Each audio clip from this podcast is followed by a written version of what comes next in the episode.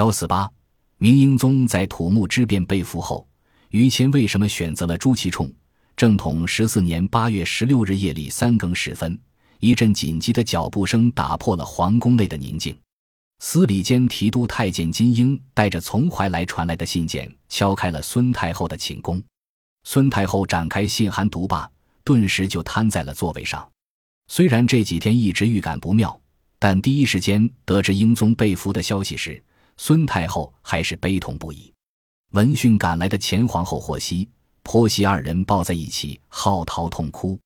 英宗朱祁镇被俘后，让身边的锦衣卫校尉袁彬写了一封信，叙述被俘情况，要朝廷以珍宝金银把他赎回来。土木铺事变前几天，明朝曾派千户梁贵出使瓦剌军营，此时梁贵还留在瓦剌军营中。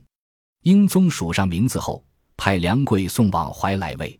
八月十六日，梁贵到达怀来。当时怀来城如临大敌，城门紧闭，梁贵只得攀墙入城。